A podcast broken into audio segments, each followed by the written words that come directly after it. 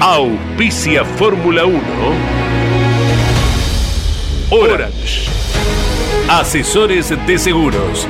Estamos para cuidar lo tuyo, junto a las mejores aseguradoras del mercado. Orange. Llámanos al 11 32 37 30 00. Máquinas Agrícolas Ombu. Usted nos conoce. Pauni. La fuerza de la mayoría.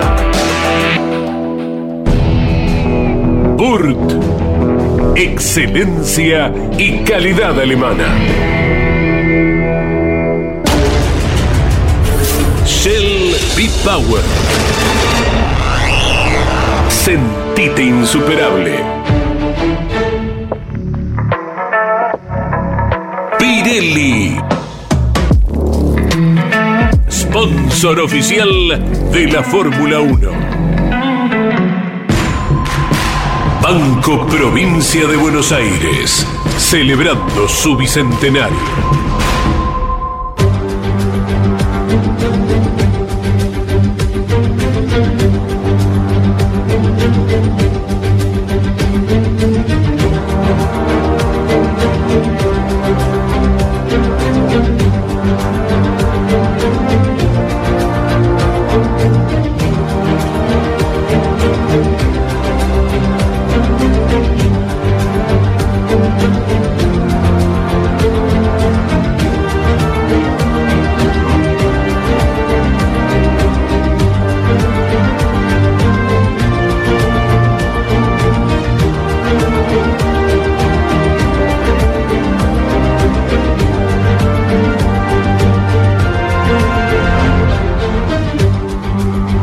La Fórmula 1?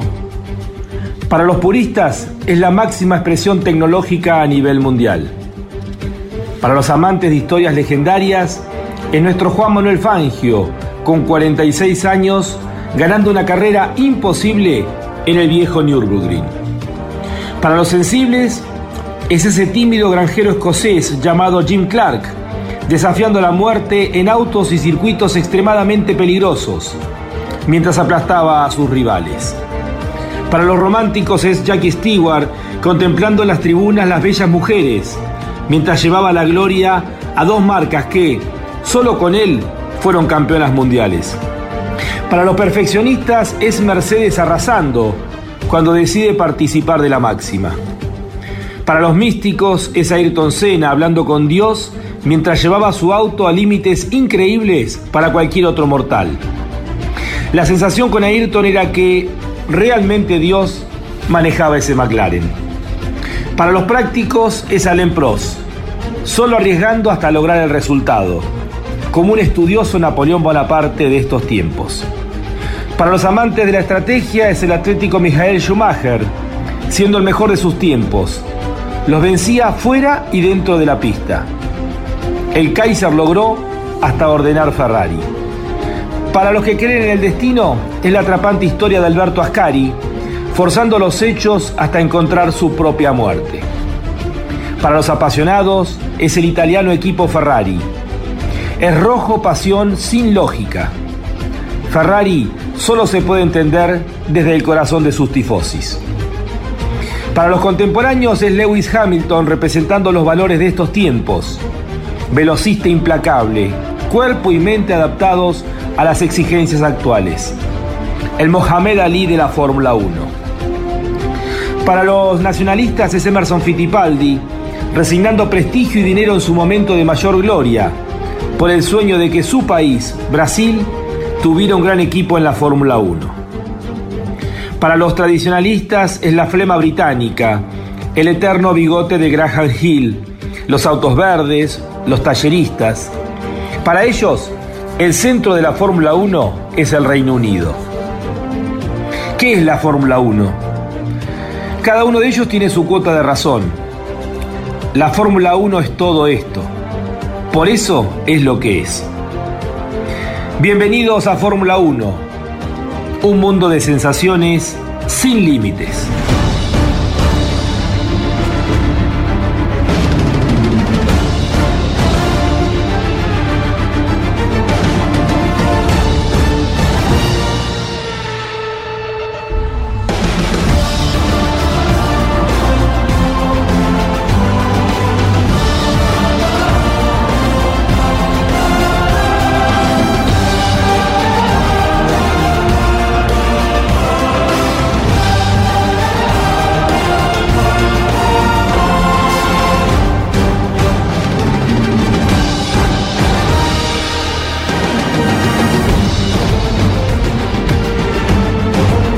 Popular y prestigiosa disciplina del deporte motor del mundo. Llega a Campeones Radio Fórmula 1. Sueños, historias, leyendas, los ídolos de ayer y hoy, con la conducción de Lon Chileñani. Fórmula 1. Pasión sin límites.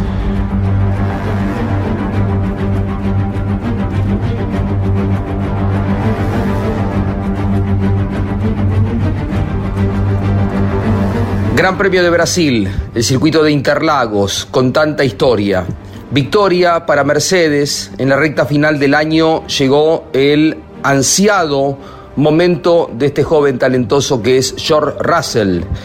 Hubo actuaciones muy fuertes, muy buenas, como la recuperación de Fernando Alonso. También, después del encontronazo en la chicana, Hamilton con Verstappen se recuperó. El laureado campeón para ubicarse a espaldas de su compañero. Pero todas las miradas y todo el reconocimiento han estado para este Russell que en la parte final de su primera campaña completa con Mercedes en la anteúltima fecha del campeonato ganó. No solo ganó, sino que se impuso en la carrera sprint del día sábado con buena recuperación, se quedó con el récord de vuelta y fue claramente eh, un fin de semana brillante para él en el eh, difícil circuito de Interlagos. Actuaciones muy fuertes, muy buenas, como la de Fernando Alonso, como la de Hamilton también. Discordancias en la planificación de Red Bull que no estuvo en los niveles habituales. Todo esto lo desarrollamos en el programa que lleva adelante Carlos Alberto Lonchi Leñani a través de Campeones Radio, dedicado exclusivamente a la Fórmula 1. Estás viviendo Fórmula 1 en Campeones Radio. Con la conducción de Lon Chileñani. Fórmula 1. Pasión sin límites.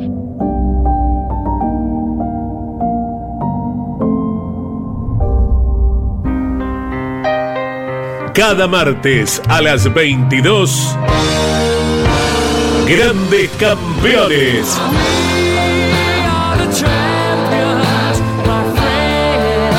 Un programa imperdible con un verdadero equipo de notables figuras. Cocho López, Guillermo Yoyo Maldonado, Ángel Guerra y Gabriel Reyes.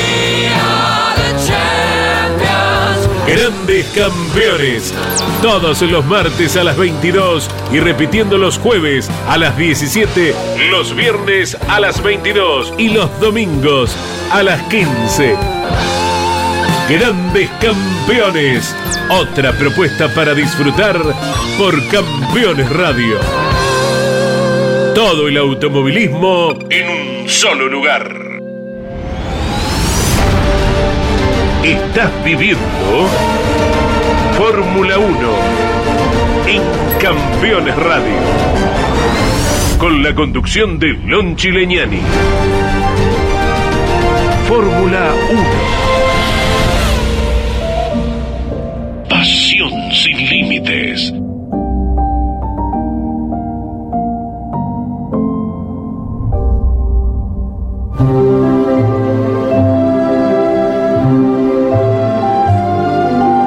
Partir de 1950, miles de historias se han escrito de pilotos, automóviles, circuitos y protagonistas que han hecho cada día más grande a la máxima. Compartimos juntos Historias de la Fórmula 1. Un espacio donde la nostalgia tiene su lugar.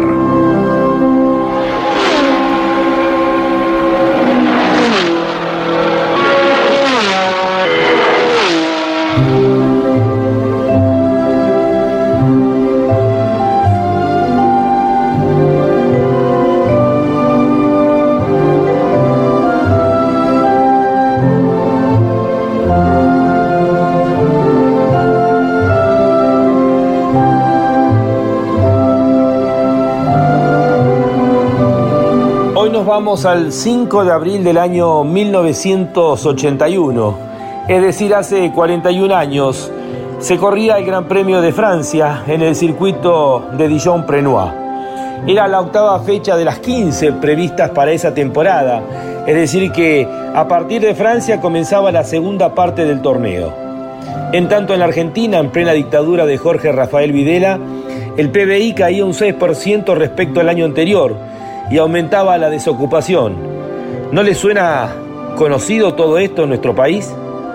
En la Fórmula 1, el argentino Carlos Alberto Reutemann había ganado dos carreras en el año y llegaba como líder del torneo con 37 puntos.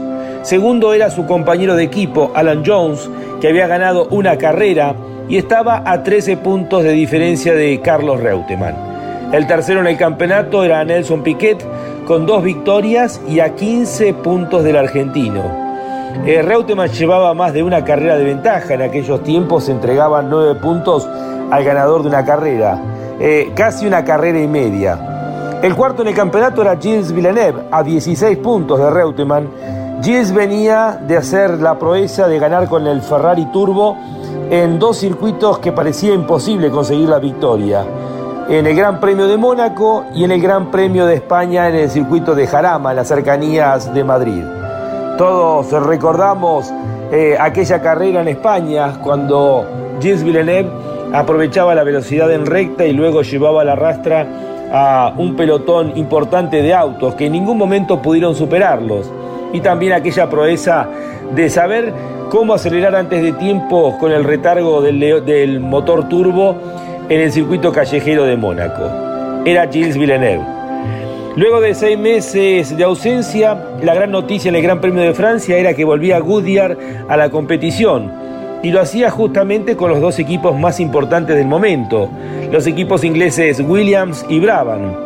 Allí estaban los tres líderes del torneo, Reutemann, Jones y Piquet.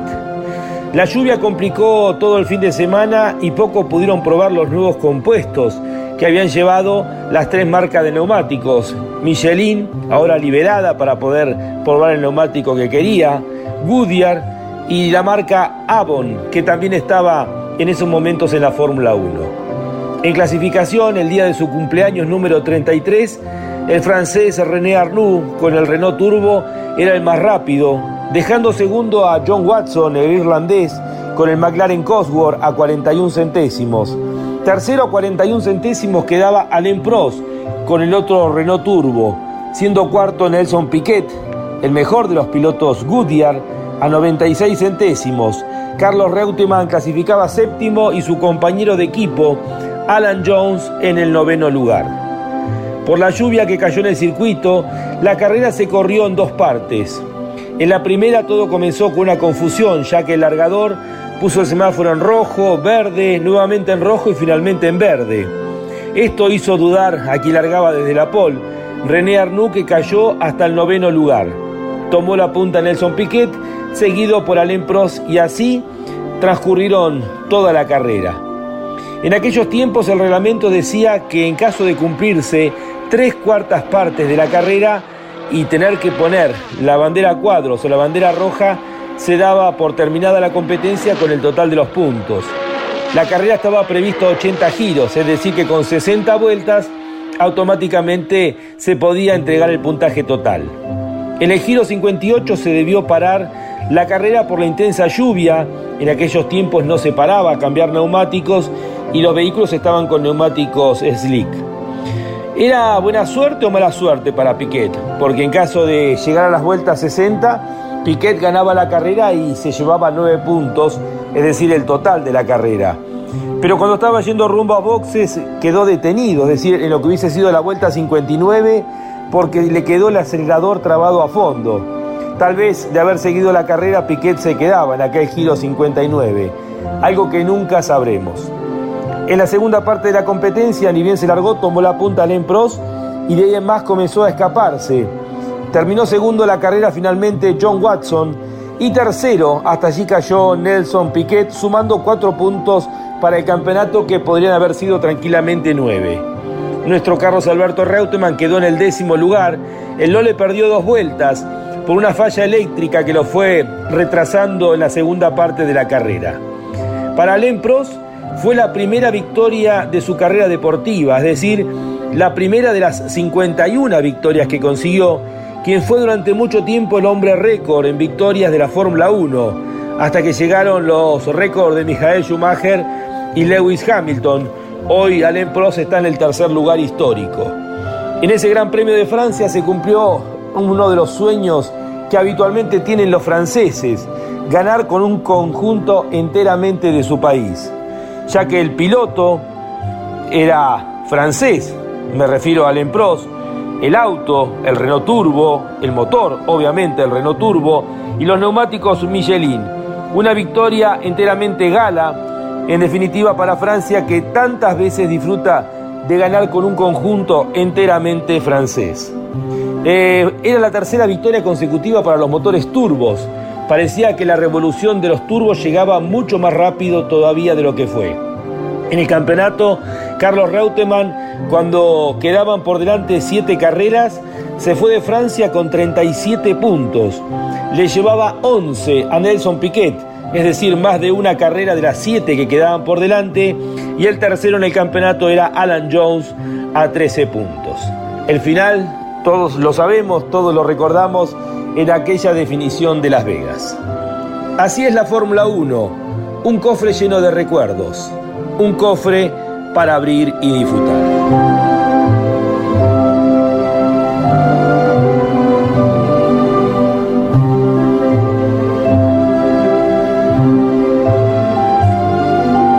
Así pasó.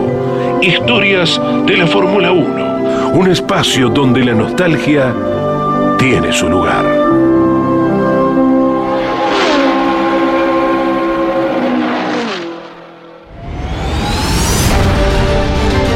Estás viviendo Fórmula 1 en Campeones Radio. Con la conducción de Lon Chileñani. Fórmula 1. Pasión sin límites.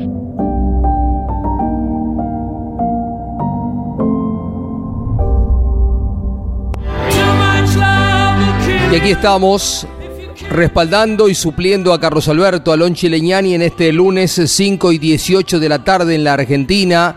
Saludamos a tanto seguidor que tiene este programa dedicado exclusivamente a la Fórmula 1, a Iván Miori en la producción general, a Jorge Dominico también. Y es un placer para nosotros tomar contacto con un apellido ilustre, pero es mucho más que eso. Es eh, el querido Juan Manuel Fangio, eh, con quien vamos a estar hablando, Juan Manuelito, eh, con quien hemos compartido su época de piloto. Recuerdo claramente aquellos tiempos de la fórmula. Dejó hermosos recuerdos para nosotros, es un placer tenerlo aquí en Campeones Radio para charlar un poquitito de la Fórmula 1, del paso de la categoría por Brasil, por el circuito de Interlagos ya en eh, la recta final de esta temporada que consagró anticipadamente campeón a Max Verstappen. Juan Manuelito, un gusto tenerte en campeones, ¿cómo te va? ¿Cómo estás, Jorge? El gusto es mío. Del mismo modo, bueno, estamos hablando con Juan Manuel Fangio, tanto recuerdo ¿no? que viene de la época de, piloto, por ahí compartimos alguna charla con Miguel Ángel Guerra, con Guillermo Maldonado, quienes eh, nos acompañan en grandes campeones épocas eh, inolvidables, ¿no? De, aquellos tiempos de confrontación con un eh, Rubén Luis Di Palma, con Cachis Caracini, con Guillermo Kisling, tanto nombre importante, Miguel Ángel de Guidi, todos que cada uno de ellos representará mucho para tu historia automovilística, Juan Manuel. Sí, lógicamente todo lo que uno vive lo recuerda este, de una forma muy especial y sobre todo ese pasaje de, de mi historia. Esa es la época, lógicamente, en donde uno va haciendo las, las armas para después poder lanzarse a otro tipo de automovilismo que es el automovilismo internacional. A veces uno se pregunta por qué es que no se ha sostenido en el tiempo una categoría de monopostos, ¿no? Como eh, hubo en aquellos tiempos, pero también un eslabón fundamental era Oreste Berta, ¿no?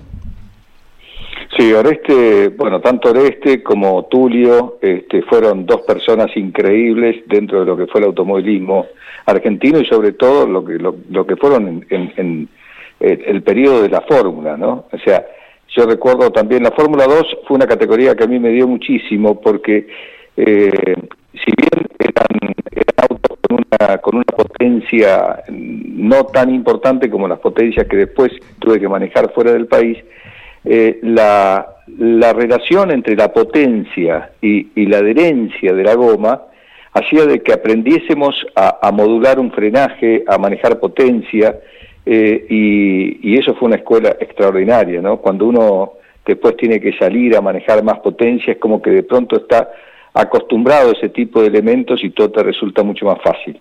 Tal cual, eh, hermosos recuerdos. Eh, Juan Manuelito, vamos a la actualidad. ¿Qué tan cerca estás en el seguimiento de la Fórmula 1? Mira, lo voy siguiendo, te diría permanentemente. O sea, soy bastante andariego, así que las grabo las carreras este, las veo las veo después, pero pero la he venido siguiendo porque me gusta mucho ver el, por el periodo que están pasando los pilotos, en las estrategias de los equipos. Eh, hoy las carreras de Fórmula 1 están están muy bien ilustradas.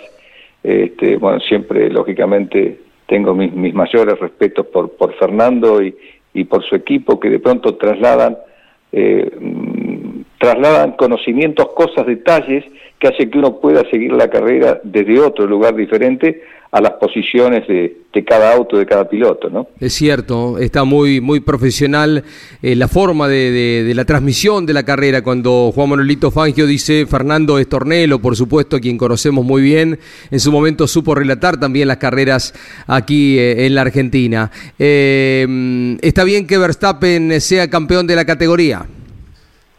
Sí, yo creo que es un piloto eh, increíble, ¿no? Eh, creo, a mí particularmente no me gusta la personalidad de Verstappen, pero, como piloto me parece indiscutible, me parece eh, extremadísimamente rápido, muy seguro, creo que, que, hay campeón para rato. Ahora, lógicamente, tiene que estar acompañado por su equipo, por su auto. Sí, seguro. Muestra una madurez, un equilibrio eh, bueno, y unos lauros eh, que no se han visto en la historia con un joven de 25 años, ¿no? Con dos campeonatos ya sobre sus espaldas y seguramente mucho, mucho por delante, ¿no? Porque van a venir una gran cantidad de, campeonatos porque es eh, tremendamente veloz y tremendamente efectivo también, ¿no? Una cosa que es muy importante también es que cuando un piloto llega a la Fórmula 1, él llegó con 17 años, cuando un piloto llega a veces eh, con un par de años más, ya tiene 13, 14 años de experiencia, ¿no? porque arrancan muy jóvenes eh, y, y, sabiendo ya que están haciendo un camino para llegar a la Fórmula 1. Y, definitivamente eso es un, una ayuda muy importante porque en ese momento de su carrera eh, tienen toda la fuerza de la juventud, pero aparte la experiencia necesaria como para poder tener estos logros. Fíjate que la gran mayoría de los pilotos hoy tienen edades similares. Claro. Eh, Juan Monolito, ayer se dio la primera victoria de un piloto que ya en épocas de formación, en las fórmulas, en la Fórmula 2 fue campeón, inmediatamente llegó a la Fórmula 1 y a pesar de la limitación del auto con el que corría, con el Williams, mostraba cosas distintas. Eh, le dio a Mercedes la única victoria del año hasta aquí. Eh, si a alguien le hubieran preguntado quién iba a ser el ganador, si Mercedes sumaba una sola victoria en el año, hubiésemos coincidido casi todos que iba a ser Hamilton, ¿no? Eh, es uno de los grandes retadores, eh, es la gente que viene. Hablamos de Verstappen, por supuesto, ya con sus logros, con sus dos campeonatos. ¿Quiénes ves como grandes retadores? Russell, Leclerc, Norris, ¿cómo lo ves? Yo creo que una de las cosas que le da tranquilidad, primero vamos a comenzar diciendo que Russell es un piloto que eh, acompañándolo el equipo del auto, como dije antes con el caso de Verstappen, eh, definitivamente tenemos un potencial eh, enorme de, campeón y por, y, por, y por más de un campeonato. La, la, posibilidad de pronto de que eso ocurra es, es, es, grande, es muy grande, porque por supuesto tenemos hoy otra vez a Mercedes compitiendo por los primeros lugares, al menos lo hizo en Brasil, eh, y después hay otros pilotos que son increíblemente buenos, como el caso de Norris, eh, por supuesto que todavía le está faltando al McLaren, pero cada vez que de pronto lo acompañó el auto estuvo adelante. Eh, en el caso de Russell, volviendo otra vez al caso de Russell, ya se había visto desde un principio, desde la primera vez que se sube arriba del Mercedes, su verdadero potencial. Eh, y, después hay un tema también, el, piloto joven no solamente llega con experiencia, como dije antes, eh, porque hace muchos años que de pronto está compitiendo, sino llega con, con el hambre de querer ganar. el caso, yo siempre pienso, por ejemplo, el caso de Hamilton. Hamilton tiene, eh, para mí es un piloto entero, por supuesto, un pilotazo, realmente yo lo admiro de todo punto de vista, pero, pero tiene muchos años defendiendo de pronto sus posiciones de, campeón, eh, peleando milímetro a milímetro, eh, tiene muchísimos años de lucha. Y eso lógicamente produce un desgaste. No quiere decir que no esté la capacidad intacta, o sea, puede ser que lo esté, pero de pronto la actitud es distinta. Y eso hace que este, muchas veces alguien como Russell pueda poder estar por encima de él. Eh, el caso de Leclerc me parece también un piloto súper rápido, pero hoy está afectado por su equipo. O sea, muchas veces el tema mental no es un tema menor. Y, cuando vos no tenés la confianza de pronto de, del apoyo de base, que es, digo, el apoyo de base me refiero al, equipo, ¿no? Eh, es muy difícil, eh, es muy fácil cometer errores. Eh, y Sainz también ha andado muy bien, pero creo que está pasando por, por lo mismo. Eh, ¿Quién más te podría decir de los pilotos nuevos? Eh, no sé, por ahí, ayúdame vos un poquitito. Sí, sí, Lando Norris es otro de los que, si bien ayer cometió un error eh, extraño ¿no? en él, pero es otro de los que sobresale ¿no? de, en un nivel de McLaren que, que, está alejado de los primeros planos en estos tiempos. yo, yo lo veo un caballero de todo punto de vista. tuvo un año, un par de años de pronto un poco complejos cuando tuvo que pelear el campeonato con Rosberg, eh, pero, pero después de eso lo vi muy aplomado, muy asentado, eh, y, bueno, lógicamente tengo mi, mi mayor de los respetos. Aparte creo que definitivamente queda en la historia, no solamente por los campeonatos, porque no mido solamente eso, como uno de los pilotos más rápidos de la historia de la Fórmula 1. Y todo el mundo piensa que eso fue porque estaba arriba de un Mercedes. Yo recuerdo carreras en donde de pronto él sin gomas ha logrado cosas increíbles, hasta récord de vuelta, avanzar, pasar, pero también todo tiene que ver con la motivación que uno de pronto tenga en ese momento. Evidentemente, en ese momento él estaba intacto. No quiero decir que hoy no lo esté, pero van cambiando un poco las situaciones. Eh, y vuelvo a repetir, hay pilotos jóvenes con mucho hambre y, eso lógicamente eh, a veces marca una diferencia. Uno extraña eh, esta temporada no haberlo visto eh, porque el auto no acompañaba en el nivel de años anteriores, ¿no? El duelo de la temporada pasada entre Verstappen y Hamilton fue inolvidable, ¿no? Hicieron de, del año anterior un año único para la Fórmula 1 y después de lo que se está viendo en estas últimas eh, competencias y más aún en el día de ayer, Juan Manuel, uno tiene la esperanza de verlo ya en la recta final de su campaña, a este Hamilton siempre agresivo. Eh, ayer tuvo la posibilidad de, pelear un mano a mano en la S de escena fantástico con Verstappen y está preparado para seguir la pelea, ¿no? Eso es fantástico. Mira, pasa con Vettel, que ya se está retirando, pasa eh, con, con Alonso, eh, que lo vemos hacer cosas increíbles y bueno, me pone muy contento de verdad, me pone muy contento verlo a Hamilton también en la misma posición. Creo que fuimos demasiado injustos cuando pierde el, el campeonato del año pasado, porque, porque bueno, se dieron circunstancias que muchas veces eh, son imposibles de revertir. El poder, poder cuidar la posición con un auto más rápido en la recta. con, con las gomas que tenía. Eh, y, en cierta manera, después de haber batallado toda una carrera en donde seguramente eh, los, nervios al final, y, no digo que haya bajado los brazos, pero le puedo haber jugado una mala pasada. Yo creo que en la última curva donde lo pasa, podría haber tenido algún elemento más de defensa que no utilizó. Eh, dejó bastante abierto la parte interna. Pero, pero hay, hay una cosa que tenemos que recordar siempre, que es eh, su trayectoria y su actualidad. O sea, piloto que está increíblemente entero este, y al que tenemos que recordar por siempre como, uno de los de los mejores y, bueno y seguir disfrutándolo porque es una campaña que sigue totalmente intacta de pronto para las carreras próximas. Tal cual. Juan Manuel, ¿qué te mm, generó eh, la desobediencia ayer que fue una de las notas salientes de la carrera de Max Verstappen? Cuando venía en el sexto lugar y el equipo le pide esa posición para sumar dos puntos más para esa eh, pelea que tiene su compañero de equipo Checo Pérez, el mexicano, contra Charles Leclerc, el hombre de Ferrari. Tantas veces que se lo ha visto a Checo claramente inferior en capacidad eh, a Verstappen, pero se lo ha visto colaborando para eh, los logros eh, del equipo Red Bull y para favorecer a su velocísimo y notable compañero de equipo. Pero ayer eh, hay muchas críticas a la actitud, a esta desobediencia del campeón del mundo de no cederle un sexto lugar, ¿no? Que le hubiera favorecido, le hubiese dado una mano a Checo para ir a definir por lo menos por encima en el campeonato, eh, faltando una fecha, el subcampeonato con Leclerc. ¿Qué te pareció? Mira, me parece un disparate porque eh, definitivamente eh, un piloto que de pronto no entiende que es parte de un equipo, eh, que piensa solamente desde el individualismo, de su parte personal, después de haber, de haber recibido lo que recibió y lo que dio también, porque vamos a poner las cosas en su lugar.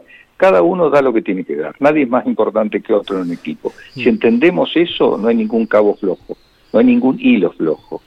Este, y, y en, en ese momento, después de haber ganado todo lo que ganó, haber cedido una posición que ni siquiera estamos hablando de primera y segunda posición, estamos hablando de la sexta posición, hubiera sido un gesto impecable para él sin embargo no lo hizo.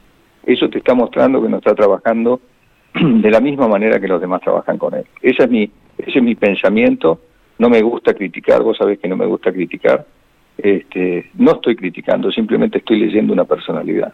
Tal cual, exactamente. Estás eh, describiendo lo, que viste, lo que el mundo vio, ¿no? A vos te tocó ser parte de una estructura fuerte como era Toyota en tiempos de correr eh, en los Estados Unidos y hay que entender que a veces eh, se contraponen los intereses de uno con el equipo y hay que tratar de, estar a la altura, ¿no? Mira, nosotros en, en el caso nuestro, solamente en una carrera tuvimos órdenes de equipo porque las pedí yo eh, que fue en Lake. Estábamos en ese momento luchando con el Jaguar, eh, peleando por el campeonato, nos había sido muy duro llegar hasta ahí y en ese el, Jaguar tuvo un accidente muy muy grande y bueno, lógicamente yo quería el total de los puntos y, habíamos hecho la pole con el auto mío, el auto estaba muy bien puesto. Eh, si no hubiera hecho la pole y si no hubiéramos tenido el auto tan bien puesto como lo teníamos, no me hubiera animado a pedir lo que pedí. En ese momento este, ah, tuve una reunión eh, y, dije, hagamos una carrera lógica. Eh, si a mí me pilla y me corre, yo voy a correr y al punto de pronto de poner el auto en riesgo. Eh, se decidió, por orden de equipo, un primero y un segundo. Pero fue la única vez. Pero en, hay casos que son muy particulares, muy, muy particulares, como este en particular que estábamos hablando eh, un campeonato definido, eh, no estaban peleando por la primera posición, eh, o sea, ya no había más, más logros de pronto que Verstappen se pudiera llevar dentro del año. El único que le faltaba es ser caballero y no lo fue. Juan Manuel, ¿qué te genera Ferrari? ¿Qué, qué te genera el equipo italiano? bueno, Vos fíjate, eh, esto que voy a decir no gusta mucho, pero es la realidad, es la forma en que pienso, ¿no? Eh, tiene una forma diferente de un trabajo, del trabajo de un equipo inglés. tal cual. Eh, volvemos otra vez a lo mismo. Hay individualismo, mm, a veces falta trabajo en equipo. Eso hace de pronto de que, haga, que haya fallas. Los, los grandes éxitos de Ferrari, tuvo éxitos durante toda su, su vida, pero eh, uno de los últimos grandes éxitos fue el de Schumacher. Pero fíjate vos que Schumacher de pronto trajo un montón de gente que no eran italianos en ese momento.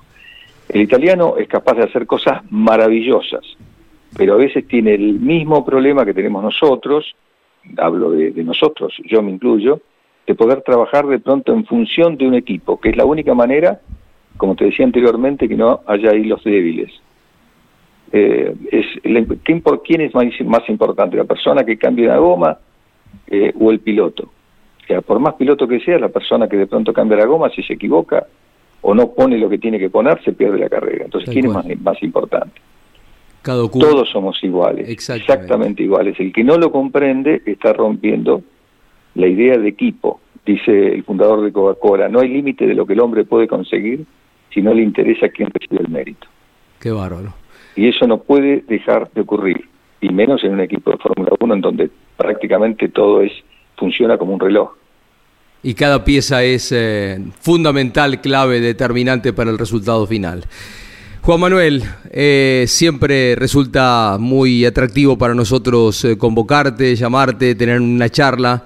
Así que una vez más, agradecidos por estos minutos aquí en Campeones en este eh, programa eh, dedicado a la Fórmula 1. Te dejo el respeto, el cariño, el abrazo de toda la familia Liñani de siempre. El respeto es mío hacia ustedes por haber acompañado siempre a todas las categorías nacionales durante tanto tiempo y, habernos hecho sentir como nos hicieron sentir. Así que un abrazo muy grande, Jorge, y igual para, para todos tus eh, tu gente y, toda la gente que hoy nos está escuchando. Te está escuchando mi padre, Carlos Alberto Leñani, te hace llegar un, abrazo muy grande y sabes el cariño eh, que te tiene. ¿eh? Es mutuo. Un señor, un caballero, Juan Manuel Fangio, aquí con nosotros en este programa de Fórmula 1.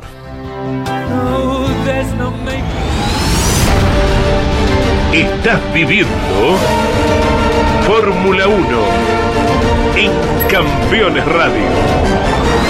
Con la conducción de Lon Chileñani. Fórmula 1. Pasión sin límites.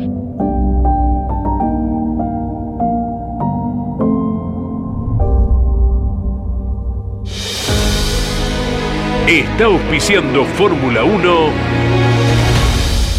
Orange. Asesores de seguros. Estamos para cuidar lo tuyo, junto a las mejores aseguradoras del mercado. Orange. Llámanos al 11 32 37 30 00.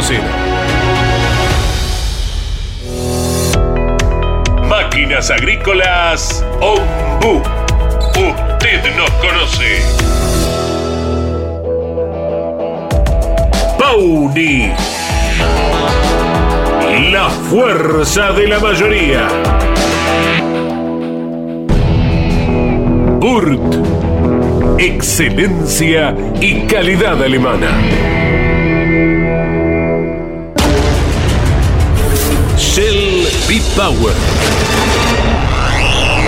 Sentite insuperable. Pirelli sponsor oficial de la Fórmula 1. Banco Provincia de Buenos Aires, celebrando su bicentenario. Estás viviendo Fórmula 1 en Campeones Radio. Con la conducción de Lon Chileñani. Fórmula 1. Pasión sin límites.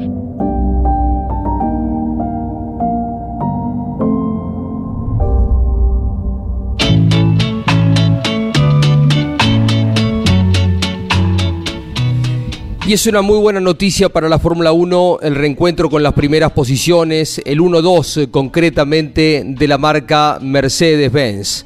Así como el día sábado alcanzó la victoria en el sprint, así como ganó también la prueba de clasificación, el talentoso George Russell que se incorpora a la galería de los ganadores en la Fórmula 1 es una noticia que confirma eh, lo que se venía insinuando, lo que se venía perfilando en las fechas anteriores. El progreso de Mercedes que arrancó con un auto muy inestable, que derivó en tantas eh, complicaciones, en tantas críticas, inclusive de Hamilton en algún momento que dijo que estaba arriesgándose más de lo lógico en la conducción de un auto que no se le encontró la vuelta hasta promediando el año. Ahora sí, eh, Mercedes eh, ha fortalecido su posición, le ha encontrado la vuelta técnicamente a este vehículo que le permitió hacer el 1-2. Hamilton no solo respaldó y se quedó con el segundo puesto, mm, posición que repite de las fechas anteriores, sino que pudo recuperarse después del encontronazo que tuviera con Verstappen en esa vuelta número 6 en el tránsito por la S de Sena. Verstappen quedó más perjudicado aún con la trompa dañada y con la obligación de pasar por los boxes y hasta cumplir con la penalización. Pero también sufrió un retraso Hamilton hasta el séptimo puesto para comenzar a fuerza de un gran ritmo a recuperar terreno y terminar a espaldas de su joven compañero de equipo.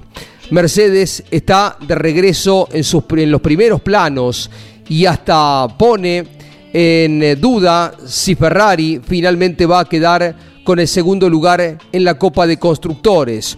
Otro de los atractivos que va a tener la competencia final en Abu Dhabi. El subcampeonato para definirse entre Checo Pérez, el piloto mexicano de Red Bull, y Charles Leclerc, el monegasco de Ferrari. Y la otra cuestión, como señalábamos, a ver si esta, este, esta escalada de rendimiento le permite a Mercedes desplazar a Ferrari del segundo puesto en la Copa de Constructores, siendo que Red Bull se ha quedado con los premios más importantes, el campeonato de marcas muy anticipadamente y el campeonato de pilotos con Max Verstappen. Mercedes está de regreso, el 1-2 de Russell y Hamilton en el día de ayer en el Gran Premio de Brasil en San Pablo, en Interlagos, así lo confirma. Otra gran carrera del español Fernando Alonso una gran escalada para quedar a espaldas de los Mercedes y las dos Ferraris. El quinto lugar es un eh, premio enorme para quien largó desde el décimo séptimo lugar y volvió a mostrar su enorme vigencia. Como pasó en otros tiempos con grandes campeones, eh, como fue con Nicky Lauda, como fue con eh, Alain Prost, Fernando Alonso, después de un largo impas, dedicado a la competición, pero en autos muy distintos. Probó en el Dakar, probó en el WEC, el campeonato de endurance, representando a Toyota y compartiendo el equipo con nuestro José María Pechito López. Alonso regresó a la Fórmula 1 y no solo muestra su estilo, su garra, sus formas, que lo llevaron en algún momento a corta edad a ser bicampeón del mundo, sino también sus condiciones de tester. Esto señalan los ingenieros, la gente que está cerca suyo en el trabajo de desarrollo del auto. Y se vio también en esta temporada con autos nuevos, llevando adelante a la marca Alpine Alonso es un grande, es un piloto absolutamente extraordinario desde donde se lo mire. No solo en lo más visible, en su estilo agresivo de correr, en su efectividad, sino también en ese trabajo silencioso, en esa información eh, a la que acceden los más íntimos, los que están eh, en el día a día, en el trabajo de desarrollo de un auto, de encontrar las mejores formas, la mejor planificación. Es cierto que su temperamento a veces le ha jugado en contra, le ha abierto eh, internas en épocas de McLaren, en épocas de Ferrari, eh, cuando alzaba fuerte la voz y hasta generaba conflictos con eh, gente importante de los equipos en los que estuvo vinculado. Pero claramente Alonso es una de esas apariciones en la Fórmula 1 que dejan su huella. Marcó el automovilismo de España para siempre. Ayer Fernando Alonso volvió a demostrar de qué está hecho. El quinto lugar vuelve a mostrar la jerarquía del piloto Alpine para terminar a espaldas de Mercedes y de Ferrari en el Gran Premio de Brasil. En el mes de abril del año 1972, digo bien abril, ¿no Miguel? Fue cuando se corrió por primera vez el Gran Premio de 30 de marzo, antes de que comenzara abril del año 1972 se corrió por primera vez en Brasil un muy diferente circuito de Interlagos recibió a la categoría. Brasil, que en aquellos tiempos eh, no tenía ni por asomo eh, el recorrido, eh, la pasión que teníamos los argentinos y mucho menos los lauros alcanzados por Juan Manuel Fangio y por José Froilán González. 50 años del primer Gran Premio. En aquella oportunidad, Carlos Alberto Leñani transmitió la competencia para la Argentina, que fue sin puntos y que perfilaba a quien asomaba como una de las eh, nuevas figuras de la Fórmula 1, el local, Emerson Fittipaldi, camino a la victoria. Problemas mecánicos lo dejaron al camino y le abrieron la puerta a nuestro Carlos Alberto Reutemann. 30 de marzo del año 1972. Desde allí en adelante, no solo Emerson Fittipaldi, su hermano de menor jerarquía, Wilson Fittipaldi, José Carlos Pache, más acá en el tiempo, con tres campeonatos del mundo, Nelson Piquet, un poco más acá en el tiempo aún, los eh, tres campeonatos y esa figura única de Ayrton Senna fueron fortaleciendo la posición de Brasil en la Fórmula 1. Se despertó una expectativa inusitada por aquellos tiempos, se metió en el corazón de los hinchas, de los fanáticos del automovilismo. Mucho tuvo que ver con esto Ayrton Senna. Más acá en el tiempo, la presencia de Rubiño Barrichello corriendo para Ferrari, de Felipe Massa, que estuvo en el umbral de alcanzar el campeonato del mundo también de Fórmula 1, eh, potenciaron eh, la pasión del automovilismo en aquel país. Son tiempos eh, donde Brasil no tiene un representante en la máxima expresión del automovilismo argentino.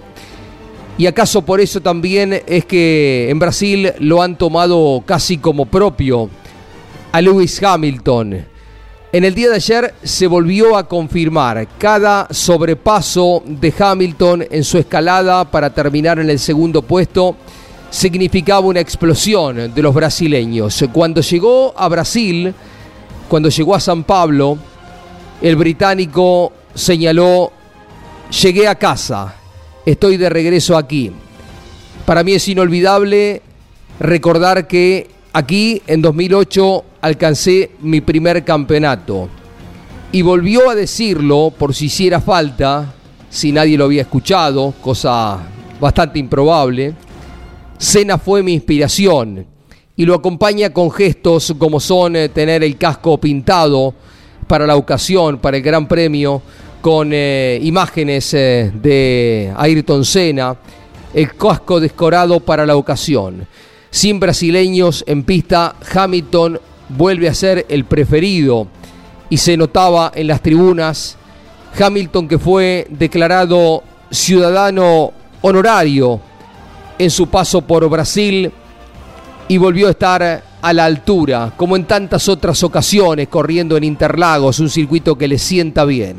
En el día de ayer terminó en el segundo lugar, quien a falta de brasileños volvió a demostrar que es el preferido de la gente. Así se lo hicieron ver, se lo hicieron notar en el Gran Premio de Interlagos. Quería referir también a lo que fue eh, la desobediencia de Max Verstappen, innecesaria, injustificada, para ceder la posición a Checo Pérez en un eh, sexto lugar que muy poquito le iba a agregar a su estadística. Eh, señaló y para que todo el mundo lo escuchara, que ya lo habían hablado el tema, que no iba a hacerlo, que no iba a ceder, y no se dejó esperar la crítica de Checo Pérez, el mexicano, que en tantas oportunidades se levantó el pie, tuvo una estrategia favorable al equipo y también a su compañero de equipo.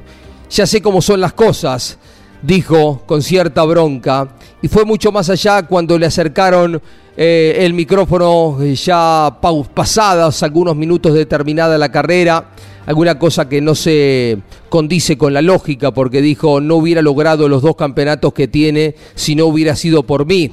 ¿Acaso en el del año pasado? Eh, tuvo su influencia las actitudes positivas para el equipo y para él de Checo Pérez, pero este año ha sido claramente favorable a Verstappen. Pero es cierto, Nadie puede negarle esa actitud colaborativa al piloto mexicano que estaba desencajado. Hay algunas declaraciones del día de hoy de Verstappen que parecieran irá en otro sentido, que está dispuesto a prestar colaboración en el caso de que Checo lo requiera en la última carrera del año en Abu Dhabi dentro de muy pocos días haré lo posible para que Checo llegue al subcampeonato.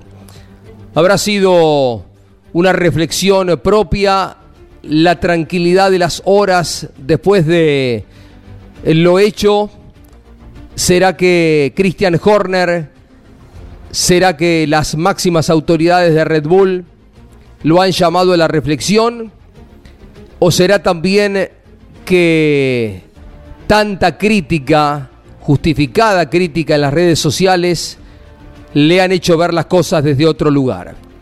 No habla bien del perfil humano de un piloto absolutamente extraordinario, de un fuera de serie que seguramente va a sumar muchos, muchos campeonatos del mundo porque muestra un talento descomunal. ¿eh?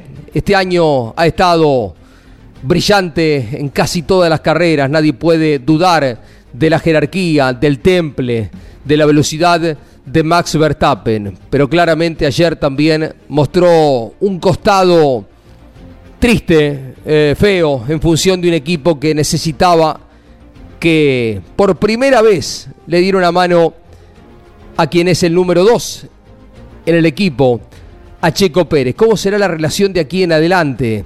¿Cómo seguirá el camino de uno y otro? se volverán a, encontrar eh, en diálogos eh, distendidos, volverá a haber una comunión entre uno y otro, un capítulo por verse. La actitud de Verstappen mereció muchísimas críticas y correspondía por eh, su desobediencia para cederle un tibio, un pálido sexto lugar a su compañero de equipo para darle una manito en procura de alcanzar el subcampeonato.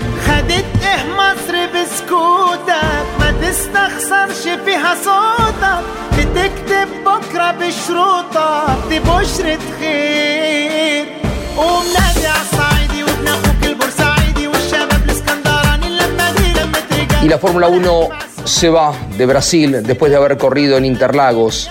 50 años han pasado del primer Gran Premio en el año 72 sin puntos para el Campeonato del Mundo. Brasil por aquellos tiempos no tenía historia, no tenía vínculo con eh, el mundo de la Fórmula 1. A partir de la llegada del Gran Premio y la aparición de un piloto de la jerarquía, del talento, de Emerson Fittipaldi, de José Carlos Pache, más adelante en el tiempo de Nelson Piquet, de Ayrton Senna, de Rubiño Barrichello, de Felipe Massa, Brasil ocupó un lugar muy importante en la historia de la Fórmula 1, a pesar de que en estos tiempos se ha quedado con el Gran Premio pero sin representación con piloto alguno. Queda solamente una fecha, el Gran Premio de Abu Dhabi, donde está por verse quién se queda con el subcampeonato, si es Charles Leclerc con la Ferrari o Checo Pérez con el Red Bull. A propósito de eso, el mexicano alzó la voz justificadamente por la no obediencia de Max Verstappen para cederle la posición que hubiera significado dos valiosos puntos para ir a defender este subcampeonato tan importante para el correcto piloto mexicano que ha sido siempre un respaldo para cada una de las clasificaciones, de las carreras de Max Verstappen, que cuando tuvo que ceder, cuando tuvo que darle una mano a él, no lo hizo en esta oportunidad. Justificado reclamo de Checo Pérez que irá a defender su posibilidad del subcampeonato a Abu Dhabi, lo mismo que quedará por verse si Ferrari o el ascendente Mercedes que hizo 1-2 se queda con el segundo lugar en el campeonato de marcas, con lo que significa eh, un eh, mayor presupuesto para la próxima temporada. Hasta aquí el capítulo de este fin de semana, de esta semana, que habitualmente lleva adelante Lonchi en el programa de Fórmula 1 dedicado a la máxima expresión del automovilismo del mundo. Pasó por Brasil, ganó George Russell. La próxima semana, Lonchi volverá a estar con ustedes para seguir hablando de esta categoría que apasiona al mundo entero.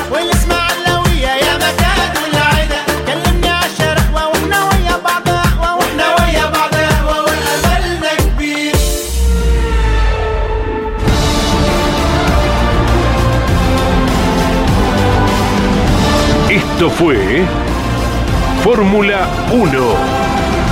La más popular y prestigiosa disciplina del deporte motor del mundo pasó por Campeones Radio. Fórmula 1. Sueños, historias, leyendas, los ídolos de ayer y hoy. Con la conducción de Lon Chileñani. Fórmula 1. Pasión sin límites. Hasta la próxima semana.